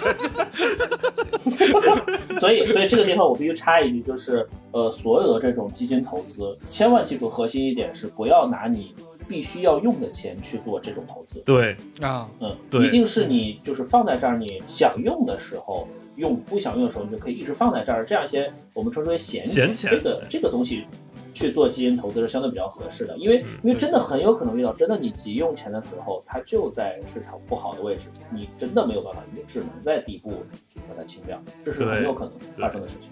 哎，可是我们刚刚讲了这么多，包括咱们基金经理，其实不管是上行还是下行市场，你们都会有大量的研报啊，然后跟研究员的沟通去支撑现在的逻辑。但可能在真正在现实层面下，去年的那个下行的市场里头，哎，我问一个场景，就是你每天早上开始，然后发现这个自己持仓的几只重仓的股票开始暴跌。太可怕了！我还想说的委婉一点，就在这个时候，请问你们的办公室里面会出现什么样的情况？是不是就是呃，按大家的想象，这个时候就应该有一个人突然在里面出来，不要慌，这是技术性调整。不，这个时候，这个时候我一般会等收盘之后发一个段子，说不要慌，这只是技术性调整。啊，这条狗蛋就开心了，说今天又有素材。对我今天就有素材了。对，就这个时候一般会出现什么状况？这还是我们之前说的脱口秀精神。这正常情况是，就是呃，首先基金经理会拉拉研究员去问，就是为什么跌？对，首先就是你也不知道，啊，对，你先找。对，很多时候大家是不知道的，很多时候大家不知道，就是尤其你看那种下跌，就是开盘还是平着的，忽然开始走低。然后持续的走低，撒了泡尿回来，然后见底了。对，然后然后就好像完全没有反弹，就持续的在走低。一般这种的话，大概率研究员也不知道为什么，因为肯定就是某一两家机构卖卖卖卖，然后卖，忽然就越来越多的人在卖。呃，他也不一定有什么有什么道理。然后你去打听，问市场打听完，你可能会找到一个非常非常无厘头的一个利空，可能就是。就是比如说某一家公司，老板滑了一跤，老板他不是这种，那也不至于。那这个市场波动性也太大了，太大了，把它全卖了。这昨天北京下大雪，这不是大量波动吗？对，一般这个时候你就以大概率会听到一个就是若有若无的这个，你也没法证实，听上去就像是谣言。的这么一个利空的消息，有可能是他某一个什么占比百分之一的业务在哪出了一个什么问题，或者传言某个大客户可能砍单，这个东西永远没有办法证实啊。那这个时候呢，就是呃，随着伴随着下跌，然后越来越多的人听到这样的故事，就越会恐慌，然后就越会可能会卖出，就不坚定的人越可能会卖出。但是确实会有一些坚定的基金经理他说啊，这个调整其实，当然我没有办法，就可对有我认为是技术性调整，然后我也没有办法预测今天可能会大跌，那反而跌出来一些机会，这个我仓位哎正好还没打够，那我再去接一点，这个也是有可能啊。我这就这说明这个时候的确是会出现。不要慌，这是技术性调整，对吧？啊，会有，会有，会有。我这时候就有个好奇了，我的问题是，你们两个人作为机构方，刚才已经提了好多次这个技术性调整，到底是什么技术？你可以讲讲到底是什么技术？他能听他这个跟你说的就是中华核心黑科技，不要再问了，好吧？去年那个，我跟支付宝啊，那个从第一个排到第二十个基金经理，全他妈在点告诉我什么技术？什么技术？技术就是开板。我就直接开板，这个就跟我们看有一些体育比赛当中，他会告诉你有一些非体育原因是一样的，呃，大概差不多。啊，对对，不是这个叫做可能是称之为基金经理的非受迫性下跌，我也不知道，不是我干的，但他跌了。这个这个技术一般我们称之为就是那个技术是来源于技术分析，就是其实说白了就是看股价 K 线图啊，那东西是判断未来可能的。这个东西有一定道理，在于说就是这个东西，我小时候经常接触到的来源是我外婆的收音机，导致我一直觉得这个东西跟看那个体彩的走势啊 没有什么太大的区别。哎，就是今天连续五天没有出七号球了，今天该出了吧？就是我 总觉得是这个逻辑，导致我一直不相信他。哎，我跟你们说啊，我跟你们说啊，就是我小时候认识一个北大的，就是呃，算是个哥哥吧。就是为啥呢？是我们他是我们那个镇啊，可能三年里面唯一考上北大的。他去读了那个大气物理系，回来之后呢，他找不到工作。然后我爸说让他跟他去跟他去学点高考的东西，他可能还是可能帮上你的，对吧？我去看，他就在他的房间里啊，有一张巨大无比的一张分析表，在分析什么呢？分析彩票的那个走势。然后它是一个曲折的一个线。他说：“你看这个。”它是不是有一点规律？这是是这不是北大的水平，这是北大门的水平。北大门开门的研究这水平。我这清华池北大门，你看这个线像不像一条龙啊？我跟你说，它真的是北大的，他真的是北大一个龙眼，你把它点上。那龙眼啊，就是七号球。我跟你说，他每天去澡堂子洗个澡，然后去楼下买个关东煮，然后回来就盯着这张图看。你看这个是不是有点什么规律？我现在看到我的那个朋友圈里头就有一条是有人分析一条叫做“这次应该稳了，基金可以买入了”，然后这个公众号文章叫“只是反弹”，这种坊间传闻太……哎，我跟你说，我之前就是我们作为散户嘛，对不对？我们也没办法做出你们的判断，你们全下行，我能怎么办？我在我的感觉上就是，我只能相信比较厉害的基金经理嘛，对不对？嗯，哎，嗯，我就信了张坤张大神，对吧？这 嗯，基金经理界的头一把交椅，国国服第一是吗？对吧？国服第一了吧？啊，然后他有个这个冷门的叫，他有只管理的基金叫那个亚洲精选，我跟你说可厉害了。我选的时候啊，我选的时候会心的笑容，他已经非常非常非常低了。然后他买的那几只那个重仓的那个股票，我想说这个这些股票代表了中国的主要形势了啊。我觉得我跟他的眼光应该是一致的啊。张大神的想法和我的想法不谋而合啊。他果然也在坚持。我也要坚持，这个就是天下英雄啊，唯使君与曹啊，就是天下英雄啊，唯坤坤与婷啊。对，现在的问题是，基金经理跟分析师是主攻和谋士的关系，李挺跟基金经理是主攻和另外一边主攻惺惺相惜的关系，就是天下英雄唯张坤与婷儿，对吧？然后我就重仓进入，对吧？我跟你说，可他妈厉害，这支基金。在刚才的那个梁总说的就很有道理，每一个点都是他的今天的最低点，都是他的历史最低点。李挺通过这支基金，终于了解到什么叫时间是线性的，然后 每时每刻点开来都是怎么能跌成这个，跌成这个样子的？而且中间是向下的方向。对，久了以后啊，我发现在他那个仓里面还有一个新东方，我操，把我给吓的。然后这个新东方从去选嘛，我跟你说，去年过年的时候新东方我不大记得，大概啊是二百二，然后到最后被接到三块钱，我都快哭了。那你说是不是有一天也可以？你发现那个那个基金下面有个角标，就亚洲精选下面写了一个反着选。没有，我跟你说，那个评论特别厉害，评论说什么亚洲精选，我看就是亚洲下这边选。这种暴怒散户其实挺常见的。呃，对，会会会。但是这样，就是因为对于基金的经理来讲，他投的这些股票其实价格都是存在，就是各种各样的未知的、不可控的这个不确定性的。所以，对，确实你说，比如说我持有半年或者一年，可能在一般人眼里，半年一年已经算拿了很久。你不是教育，对，不是教育长期投资吗？老子他妈已经拿了一年了，你他妈还搁这儿在这儿跌？这个这个是有可能。到底要多久？确确实，这个这个确实是，确实是有可能的。但是，呃，就怎么讲呢？就是一般的建议就是说，呃，你买进来就不要看了。但是我知道绝大多数人是不可能对对对对，但是做不到。我懂，就是大家都这么说吧，买进来就不要看。我跟你说，还好我看了。不是，我以前真的不看的。我跟你说，张坤这一支啊，还好我看了。你都不知道这个能跌成什么样子，我跟你说，还好我看了。我跟你说，我还好及时卖出去。妈，那个跌的跟鬼一样。我跟你说，李挺至少能知道他的半截腿都埋到了什么土里。不是，你都不知道一个下跌的基因，它能跌成跌，它能跌成什么样子，你知道吗？而且中间，因为是你知道，我买的时候是上半年，是整体大家都在上行的时候，嗯，你懂吗？你这已经不是抄底了，听起来像是抄了个顶啊！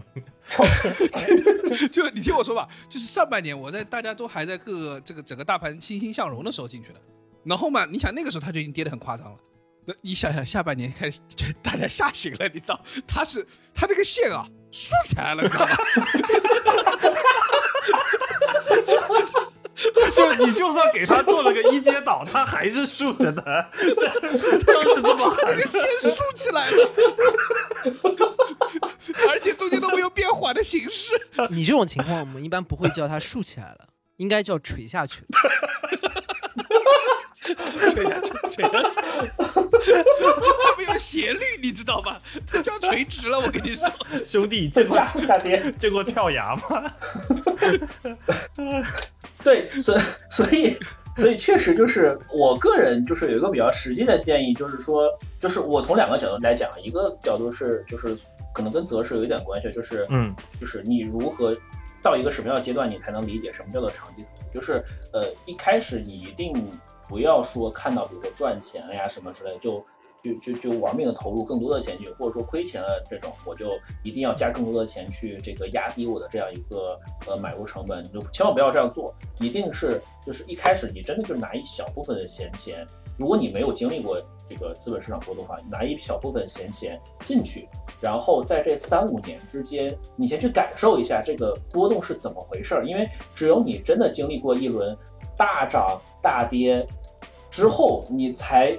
理解就是为什么不要把那种真正要用的钱放进去，因为 就算一个是涨十倍的基金，它也可以在一段时间跌掉百分之五十，这个非常非常正常。就等于是你亏掉了资金，但是你读懂了人生啊，就就是这个意思。就是就是每个人其实都会交这样一个学费，但是如果你一开始不要投这么多的话，你的学费会交的少一些。嗯，我的建议就是，呃，如果在就是在这这种时。就是这个，我一般喜欢称之为择时，就是在你什么时候要配置多一些钱这个问题上，我的建议是，因为人生其实很长嘛，就是你是可以经历很多个周期的，但你在第一个周期，你有这样一个清晰的认识，认识到就是所谓的这种呃股票或者基金的这种净值的波动，它到底是一个什么级别的波动，慢慢你就会理解了。梁总，我跟你说是这样的，这三李挺开始。老板吹牛逼的起手式，老板吹牛逼的起手式来了。我跟你说，这个择时这个问题啊，我跟你聊一聊。就是我觉得啊，我也是拿那个闲钱进去的，对吧？这个钱我也用不上，对吧？我也拿闲钱进去投的。嗯。但是当他跌成那个样子的时候，我觉得这个钱啊，我也是可以用一用。我干什么不好？当他把我的闲钱跌掉的时候，我就觉得我还是可以用一下，利润百分之百。所以这就是为什么我买基金定投的钱都是我抽烟的钱，因 为因为还有什么能比我摧毁自己的身体更亏的事情吗？应该是没有了。他就算亏光了，我也不亏。就是我觉得作为。机构去投资，所谓的比如说更多的优势啊，就是我觉得短期都是难以判断，但是长期不断的重复，可能这是它才会显出它比如更高胜率能够带来的效用。但这个短期就是像刚才我们狗蛋总讲的，有很多人说我投了半年一年了，我还不够长吗？我一辈子才多长啊，对吧？然后这个已经对于我来说很久，但其实没有办法，就是权益投资它相应来说。就是一个需要穿越牛熊的这样的概念，一个牛熊的周期可能三五年，就是差不多。我们说三五年，其实之前也有去测算，比如说一个完整的牛熊应该差不多是七年左右。嗯，就是一个一个完整的牛熊的概念，就是从牛到熊再到牛，差不多可能平均下来是七年左右。所以说，所谓的这个长期跟大家所意味的长期，呃，可能是有一定的差别的。你一般比如说，你说一个房子你租一年就是长租了，对吧？你租三个月是是短租，但是其实投资这个概念，可能跟的时间的长度是是不太一样的。这里有个很重要的。区别真的是机构或者是专业人士跟我们这种无知散户的一个区别，就是我们对于时间长短的定义有很大很大的不同。嗯，甚至有很多散户他其实是把投资当做投机来做的。嗯，就是我需要把钱投进去，然后快速的创造收益，然后听说你们是专业的人，你快速的给我把收益变出来。他其实是用一种投机的心态。嗯，那这个时候他就会有一种就是我已经信了你一个月、两个月、三个月了，你怎么还不把我的钱变出来？你怎么还把我钱变没了，对吧？你你在变什么？你是不是直接揣兜里了？你到底有没有投进去？就是这种问题就会接踵而来，而且会越来越无知。呃，对，就就是就是有一点点，呃，就是多数人，就是或者说一部分人吧，呃，会把就是基金经理会想象成一个炼金术士。对对，啊，就是这个其实和就是我们。有有一点点像，就是对医生的理解，我我觉得，我觉得是一个相对应一个类别，就是就是医生治病救人，其实他也是说借助呃现有的这个医学的知识的储备的一个极限，借助现有这些医疗的这些器械，这些耗材等等，我去做一个最好的一个判断，最好的一个救治。但是，但是确实不同人身体状况是不一样，有的人他可以救得回来，有的人他就是救不回来。你不能说哦，我把这个病人推进去，你医生就得给我变出一个健康的人出来，这个这个我们都知道是不现实的。嗯，对，但好多人在投资市场是没有这个概念，就是一个事儿，专业的医生来治和你自己瞎捣什么火疗。对吧？这把把剁，然后就是你这两个相比之下，肯定是医生治好的概率更大，但并不是说你把他推到医院去，他出来就一定会好。但这个就像为什么就是医患会出现这个问题？对，其实医患矛盾也有，医患也也会也会，就所有这种性质的行业都会面临这样的。对的，对的，对的。所以说换过头来，千万就是在投资上，我觉得刚才那个狗蛋说的特别对，就是就咱两种，对吧？跟我们说不要拿自己的救命钱去做这种投资。其实跟那个情况是一样的，就是我们可能要有自己能够承担的这个空间。而且我说实话，我自己现在聊下来的感受啊，我就觉得是不是其实对基金经理来说，或者说整个投资界，呃，也有很大一部分，这个是我们不可控的，就是我们的投资中有一个大的一个区块。因为如果说实话，能找到一条，哪怕像巴菲特这样，对吧？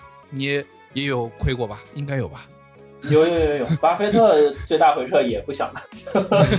对，就我的意思就是说，这些东西不是一个人就是全全面面能够做到的，它它的变量之多是超出我们的想象的，而且中间一些变量我们都不知道，就跟刚刚说一样，或者有一些不知道怎么跌的奇妙的事情，对吧？是的。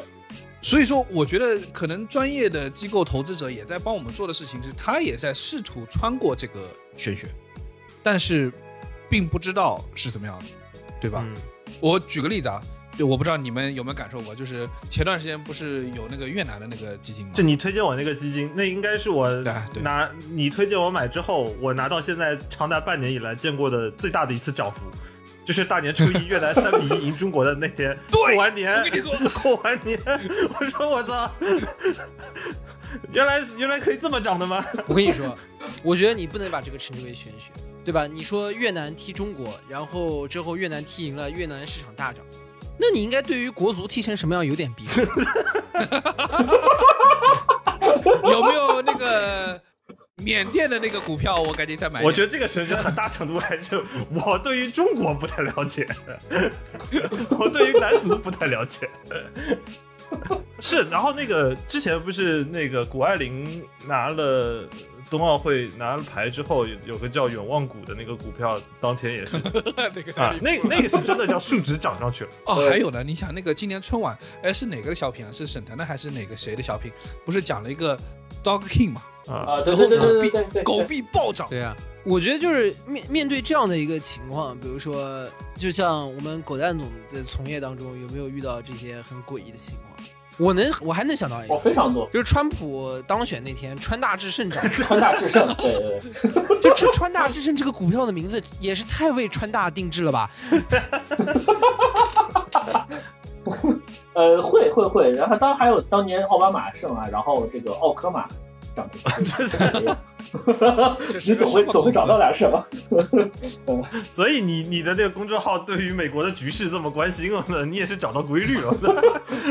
呃，这个才是段子的素材嘛。嗯，这个就是其实我们都会关注到，但是基本都不会碰，因为这个这个属于就是交易纪律，然后还有合规要求的一些问题。就是确实我们会有个要求，包括证监会也会对我们一样，就是我们做的投资决策背后都是有支撑的。尤其是一些重大决策，一些重大决策，比如说像那种超过百分之七的这样的税方，基金经理要自己要撰写这个重大投资申请的报告的啊。就这个其实是有非常多的这样一些呃要求和限制在里头。当然，首先就我们自己作为专业人士来讲，我们也知道，比如说你真的说这个时候你去追一个类似于这种跟名字挂钩的这种。高位你还要再买进去，还能再赚到一些钱，这个概率到底有多大呢？其实复盘一下，你也知道这个概率是不大的。是的，是大概率你会最后会吃到一个跌停，因为它还很情绪化。对对对对对，所以这个东西我们也就只是只是看看笑笑而已了，实在是没有办法去做什么事情。哎，你会不会就是因为纪律性的原因，公司不能，然后你就偷偷？哦，对你手机也被收走了，我本来还想说自己偷偷买点。我们都没有自己的证券账户。哦，对你们。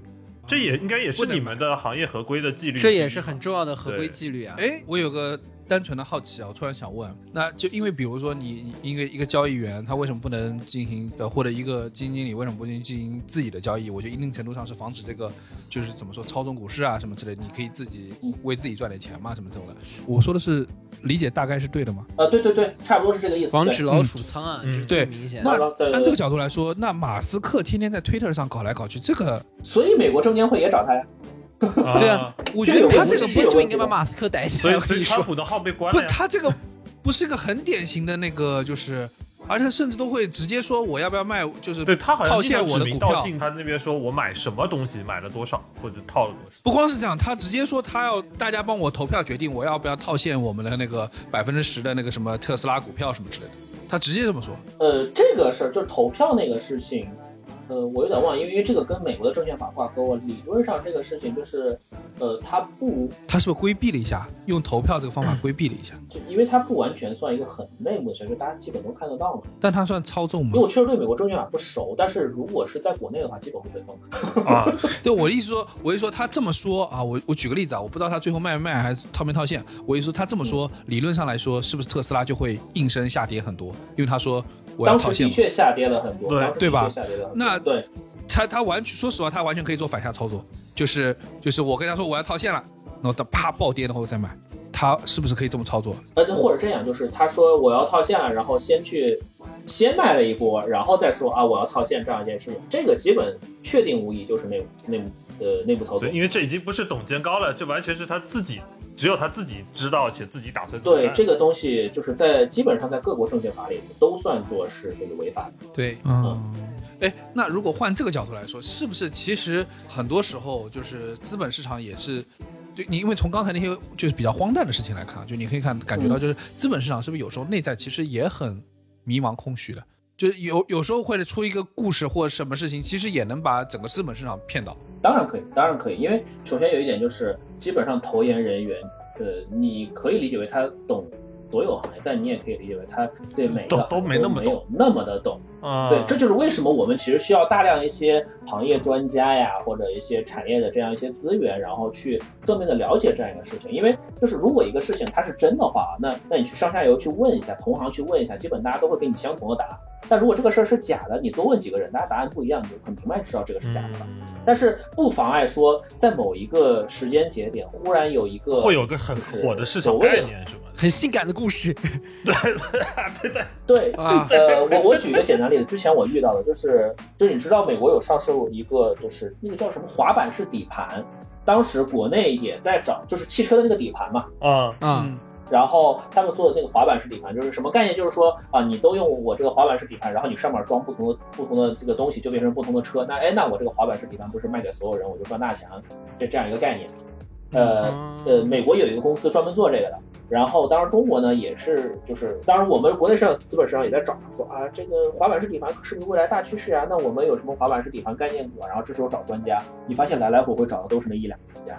大家说的故事都是一模一样的哦，都来自一个基金经理的反向路演。呃，对对，都来自一个专家在讲。是的，是是，基金经理自己托梦，基金经理滑着滑板说：“我操，这个概念我今天上班要好好安利。”呃，但是但是你涉及的投研的这样一个信息来源是一样的话，那这个时候确实有可能说，哎，那我在这个领域炒作的概念是相同，因为你根本找不到就可以交叉印证的一个东西。对，嗯。那如果按这么说，就是比如说，呃，基金经理本身他在做他的基金的时候，他需不需要让自己的这个故事变得性感起来？呃，这个其实不用，因为基金经理自己。呃，他可以这样，就是他可以在给市场做反向路演的时候，去尝试给卖方讲一个性感的故事，然后让卖方去传播。那可能把他的持仓如果能就是能带钱的，这样很好。但是，呃，但正常情况下的话，基金经理其实要做的事情就是我去选择这种就是有潜在回报的这样一些票。嗯嗯，因为这个东西不一定是。就是一一个股票上涨，它不一定是一个人、两个人他能做得到，它一定是一个呃行业趋势，同时上市公司确实整个公司也确实做到了你是当初要吹的那些牛逼。嗯，我我指的是公司上市公司吹的牛逼，不是基金经理吹的牛逼啊。呃啊，这个时候你才可能会看到这个股价的这个上涨。因为股价上涨，或者说一家公司市值变大，其实最终是在反映它的这个利润的不断的增长，或者收入的这样一个不断的增长。嗯，这个其实是它背后的一个核心。那那你最终你是要反映到一些实惠的东西上，不是说你随便讲一个故事都可以这个带动这个。所以我听起来感觉不像是你们在写性感，你们要去识别性感。对，我们是要去反而可能识别的。是上市公司或者是路演的那些机构，它可能会有大量性感的故事抛售到你这边来。对的，对的，对，是这个意思。我们是要去识别真正性感的标的。比如说 Facebook 是不是就被大家识别了，元宇宙是吧？成为元宇宙最大韭菜？不不，这个不叫识别，这叫识破，好吗？大家来看傻子。哎，我叫扎克伯格，我是傻子。嗯，呃，对啊，当然你说元宇宙，国内确实也炒过一波，但是其实炒的不温不火。这个其实背后逻辑很简单，就是，嗯，你虽然讲一个非常宏大的故事，但基本每一个场景你要去找能落地的这样一些公司的话，其实你最后发现都没有那么好落地。嗯嗯。所以你真的说这些基金经理有多大的信心去配置这样一个板块，其实很难讲。所以最后就会反映为说，你没有办法形成一个板块效应，然后可能不同阶段涨的这个不同的概念，可能今天涨的是。哎，就是吹自己能做元宇宙，明天涨的是哎做数字人的，后天涨的又是这个什么这个组装的呀，乱七八糟这些的，都都是有可能的。嗯，哎，那我去年有一个基金经理很火啊，叫蔡松松。呃，也不只是去年。他在业内是个厉害的人物吗？哎，这个这个国服排名 怎么说啊？不是，他就是著名的涨了蔡总，跌了蔡狗，他都有手办了，就是那个一个卷心菜里面。因此蔡狗还火了，就那个蔡狗，那个那个包青菜一样那个。对对对对，还有表情包的那个。对的，我想就去伪存真一下，请大家告诉我他在天梯的排名是这个国服排名是多少？呃，那那要看规模了。这个如果真真的按。呃，这个江湖地位的排名，其实我们这都很简单，就是看看规模谁大谁小嘛。啊，呃，但还有一种排名就是排排业绩。但是，但这么说，就是大家能听到那些能被获得这种集中营销的这些名字，基本上都在某一年排到过市场的。前列就是我指的前列，一般是前前五。那是靠收益还是靠规模？呃，首先，呃，一般的路径，一般的路径是，首先你有了这个收益，好的收益，然后你获得了营销资源，慢慢你就会有规模。其实这个也是一个行业的一个怪现象，就是说你能听到的这些基金经理，他不一定说最后真的能给你带来一个持续的收益，但是他一定是这些公司投入了足够多的资源。为什么这些公司要投入足够多的资源？是因为这些基金经理身上有卖点。能使得它新发的这些产品，或者说已经在运行产品能卖出去，因为它因为基金公司收的是管理费，它收的不是业绩提成，所以是公募基金，公募基金，对对公募，所以就等于规模其实是它最终的收益来源，最终收益来源，对，所以为什么就是很多很多人要给基金经理做画像，其实说白了就是挖掘他身上的卖点哦，当然这个也是对的，像不像是给爱豆打人设、打包装这种？有一点有一点这个概念。哦，这么说我觉得那个蔡蔡松松蔡总。很厉害啊！蔡松松好像是十五岁的时候就是中科大少年班，然后二十五岁拿博士嘛。觉得这样，就是你说这个人设呢，确实很优秀，但是呢，基本上能干基金经理的，你要去翻学历，翻以前学习成绩，就是没有一个是差的，就是基本上不是个什么这个某什么 top 学校的学霸，很难干到基金经理。所以说你要包基金经理呢。就是这个其实都已经不算特别大特别大的卖点了，不是特别大。我问一个外行的问题，对，就为什么是他？对，那蔡总怎么了呢？既然少年班在你们看来不稀奇，请告诉我蔡总。少年班可能在这个学历很卷的基金经理当中啊，他还是有点特色，因为不是每个人都进了少年。对啊，少年班很厉害了，好不好？靠前，但并不是他。但我我这我的问题可能呃是这样，就是首先这这个东西其实一定程度上它会有非常大的偶然性，就是首先你确实这一年要足够的幸运，要呃跑到行业的前几，很确定的说就是。一个基金经理能跑到行业前几，八九成的因素不是因为他自己的实力真的很强，而是因为他确实很幸运的选到了这些能翻倍甚至翻几倍的这些标的，并且重仓持有了。呃，这个东西第二年它能不能复制呢？有可能，但概率不大。嗯嗯，是这样的。但是他进入到视野之后，一般任何一个基金经理，他这一年跑到前头，他一定是因为某一些他选中的这个慧眼识珍珠嘛。嗯，那那慧眼识珍珠，这些珍珠背后都是有逻辑的，所以这个时候基金公司就可以围绕这个基金经理展开这样一些就是营销的这样一些活动了。那这个时候你可能会有选择，比如说，呃，可能今年是新能源，那这时候你要找打贴这种新能源这种标签，那或者可能有一年它是这个 TMT。尤其 TMT，你知道这个行业，就我说的是这种科技啊，嗯，科技这个行业它本身的波动性就会比较大一些，所以它可能就会带来这样一个就是所谓渣男人设啊。但你可能涉及到，比如类似于白酒啊这种，当然白酒确实去年这种可能波动会稍微大一些，或者医药就是这段时间医药波动大一些，但是你拉长看，它相对来讲还是比较稳定的。那所以你不会在白酒或者医药上看到什么渣男。你会很容易在 TMT 上看到渣男，但是白酒有时候让我感觉，感觉有点看不出水平。为什么呢？就觉得你那些买那个做新消费的这个基金经理，感觉大家的仓都差不多啊，就是最少重仓那几个都差不多，就大家都是茅台、国窖啊什么搞几。就觉得，哟，你们这些也没有什么水平。你如果买指数呢，那肯定是差不多，因为指数啊是由指数公司编制的，它是有标准样本的，啊，对吧？嗯，这个是肯定是肯定的。这个时候你重仓牛郎山是不是有一点说不过去？不是，它还还有还有一个就是什么？这些年会有一个现象叫基金经理抄作业的现象。嗯，就是会有一些基金经理不光我抄啊，他们也抄啊。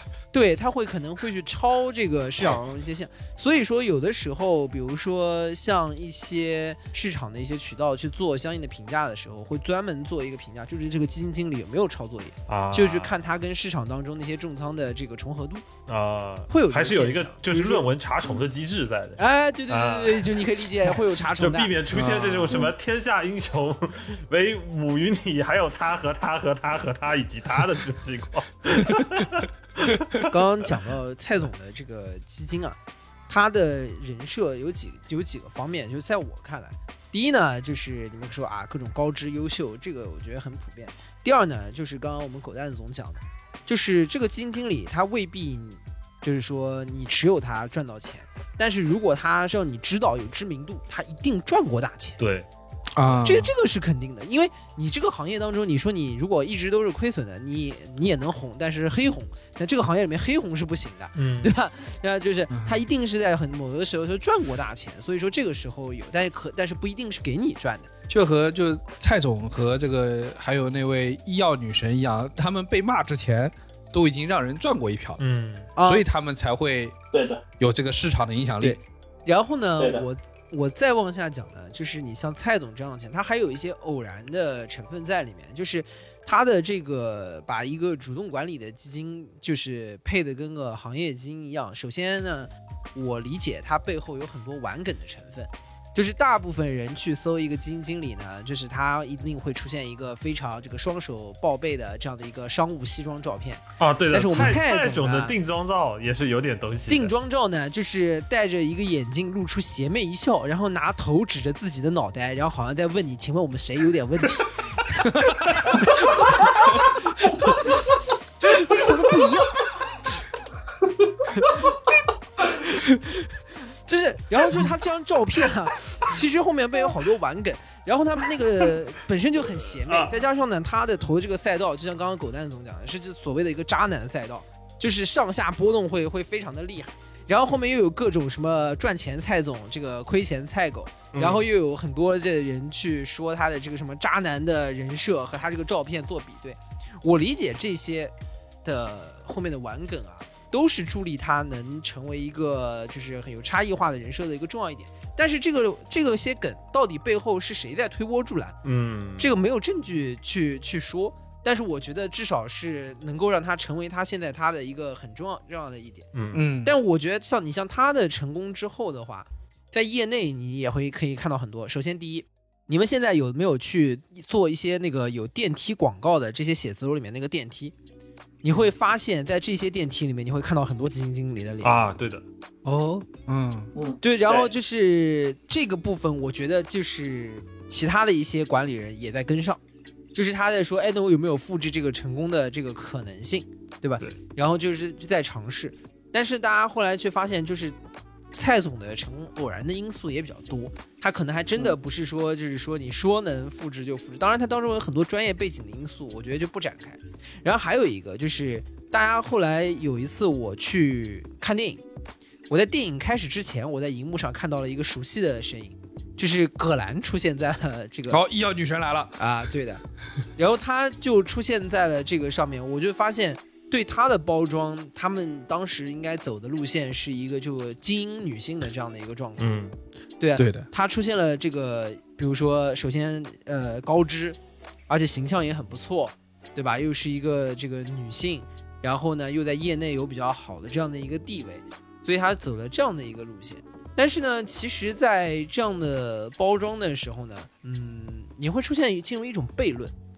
就是如果他用这么短的一个这个片头的广告，想要聊专业，肯定是聊不懂的。嗯，那就只能做品牌。嗯，那只能做做形象、做人设。但是做人设呢，你自己想一想呢，好像又跟这个投资的实质，好像稍微有一点的这个不是那么的。对，就跟这五秒钟前的易烊千玺并排。就是你人设什么样和投资是什么样。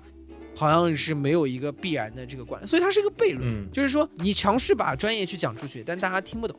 但是呢，你去做人设，好像做人设，我又觉得又不是一个非常好像统一的道路。就是这个也是我觉得从业的过程里面会觉得一些有一些就矛盾的地方。所以我觉得就是核心，你意思是说，如果他要试图去讲解他的专业内容、他的思路、他的策略。未必有人有耐心听，未必有人愿意听，所以不如最后把他的形象搞得好一点，对吧？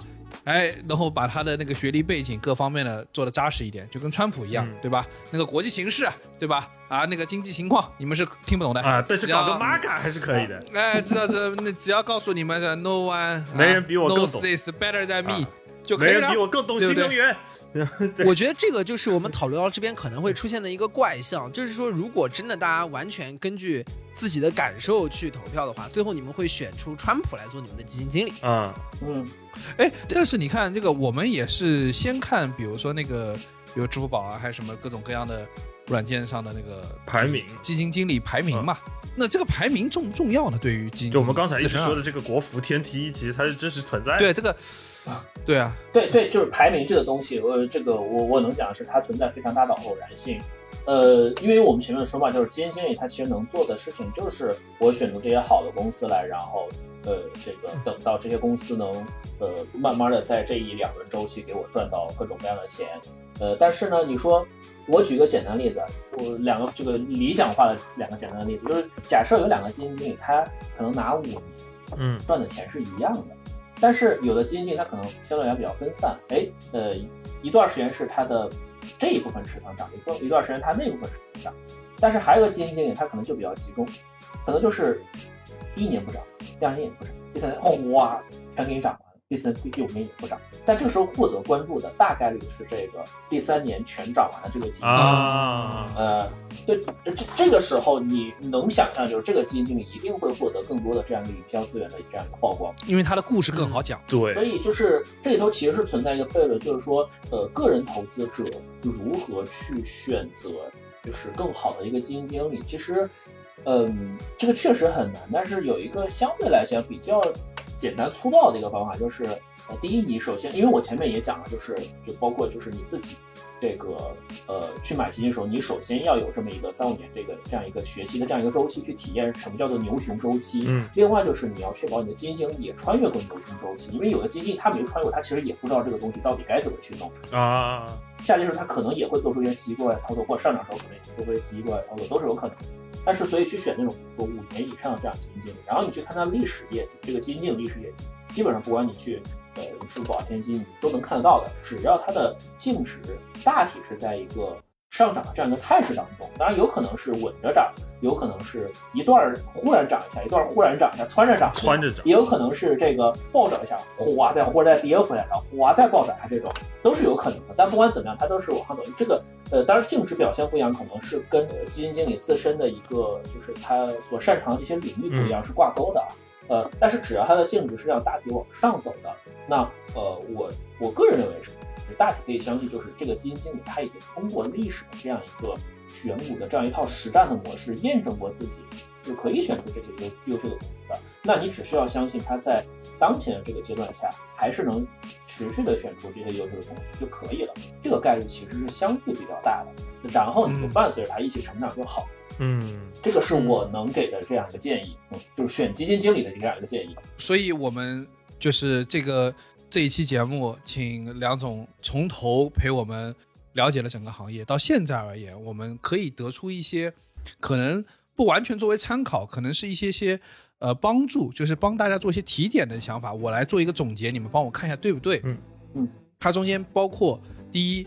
可能我们在做投资的学习的过程中，我们要有学习的心态，它可能是要有一个牛熊周期的心理的准备，以此来让自己知道这个涨跌对我们自己会产生一个什么样的内心的过程和怎么样的感受，这个是我们必必然要交的一个学费，对吧？对。第二是如何去看这个基金经理的表现，是要看他一方面有没有不断创新高，一个稳定的。比较较为稳定或较为长期的一个呃创新高的过程，对，然后再看这个基金经理是不是管管了五六年以上，他是不是有穿过牛熊，对吧？对。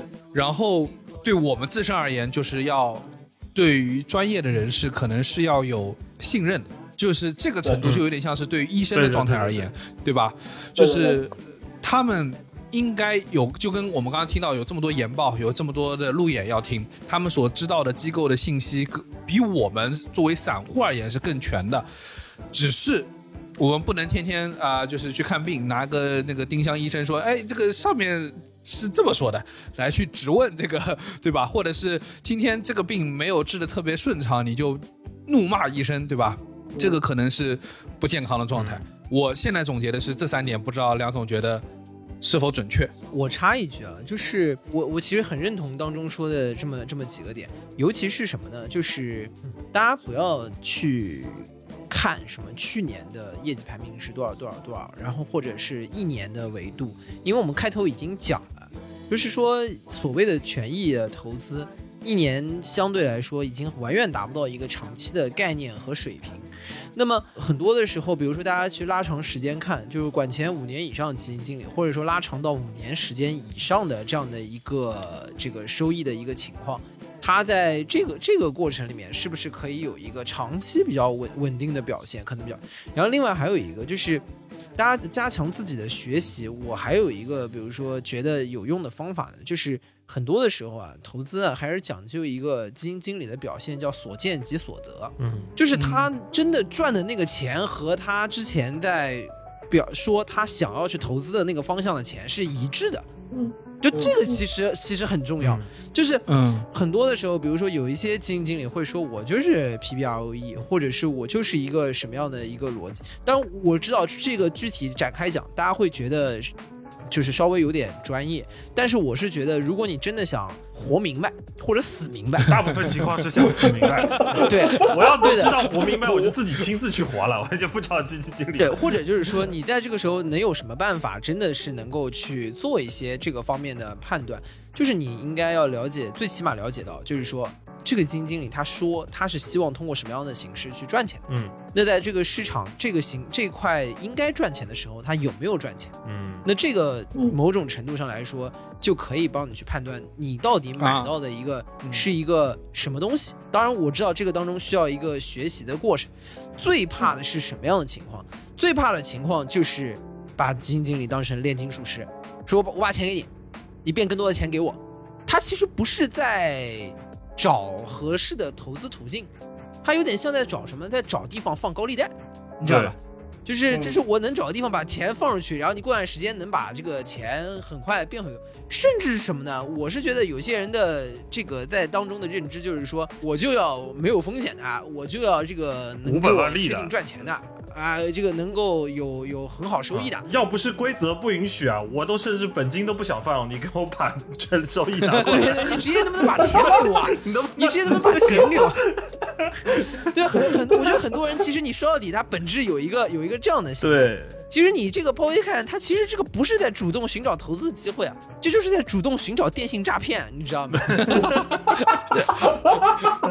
我觉得这是最害怕的，所以我是觉得一方面自己需要可能在这个方面有一定的相应相应的学习，然后呢，另外另外一方面，在这个的时候可能也需要对自己的钱做一个合理的判断，可能要用长期不用的钱。然后另外呢，去看你到底去选择哪些作为你信任的人的时候，嗯，你可能需要把时间拉得更长，去观察一个人。其实我实话说，呃，我觉得蛋总应该也是知道的，行业里面其实有一些这个老前辈，真的是比如说五年、十年，你去拉开看。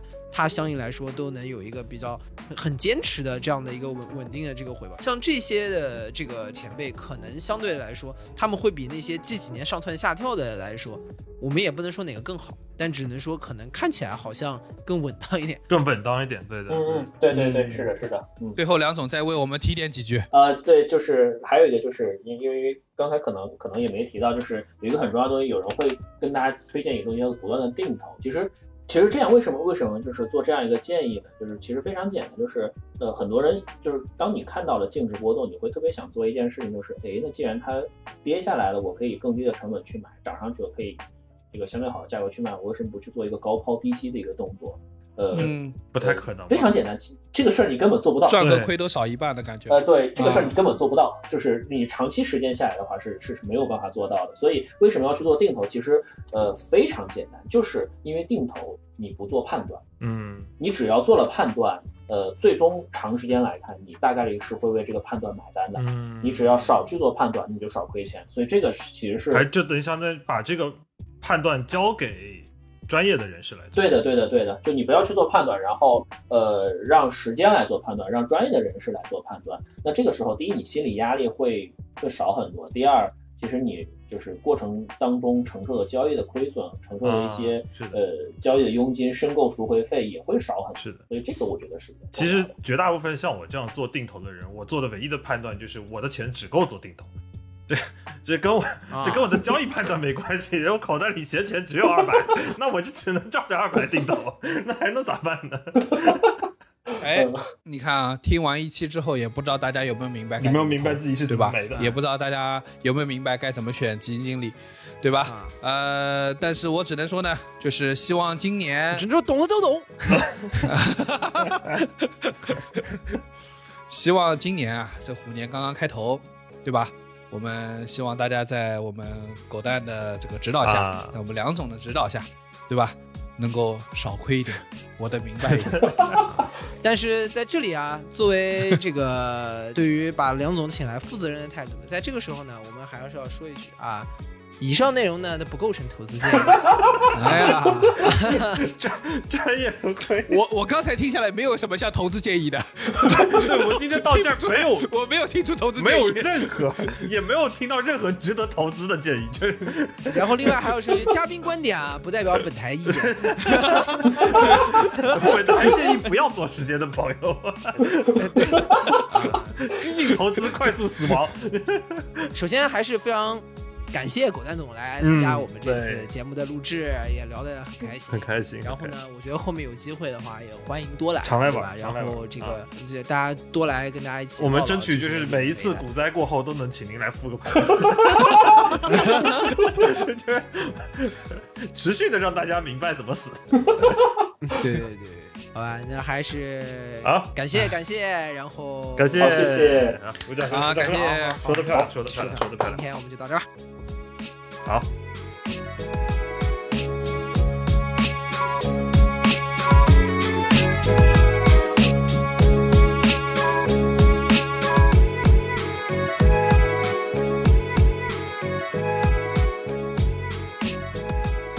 以上就是本期凑近点看的全部内容，感谢收听。更多需要你凑近点看内容，你可以在微博搜索“宇宙模特公司 UMC”，宇宙模特公司 UMC，微信搜索“凑近点看”，关注我们的公众号，点击菜单栏里的购买周边，你还可以进入到我们的小店里激情购买。除了小宇宙，你在 QQ 音乐、网易云音乐、汽水、Apple Podcast、Spotify、喜马拉雅搜索“凑近点看”，也都可以找到我们。欢迎你给我们留言投稿，当然我们也不一定采用。以上。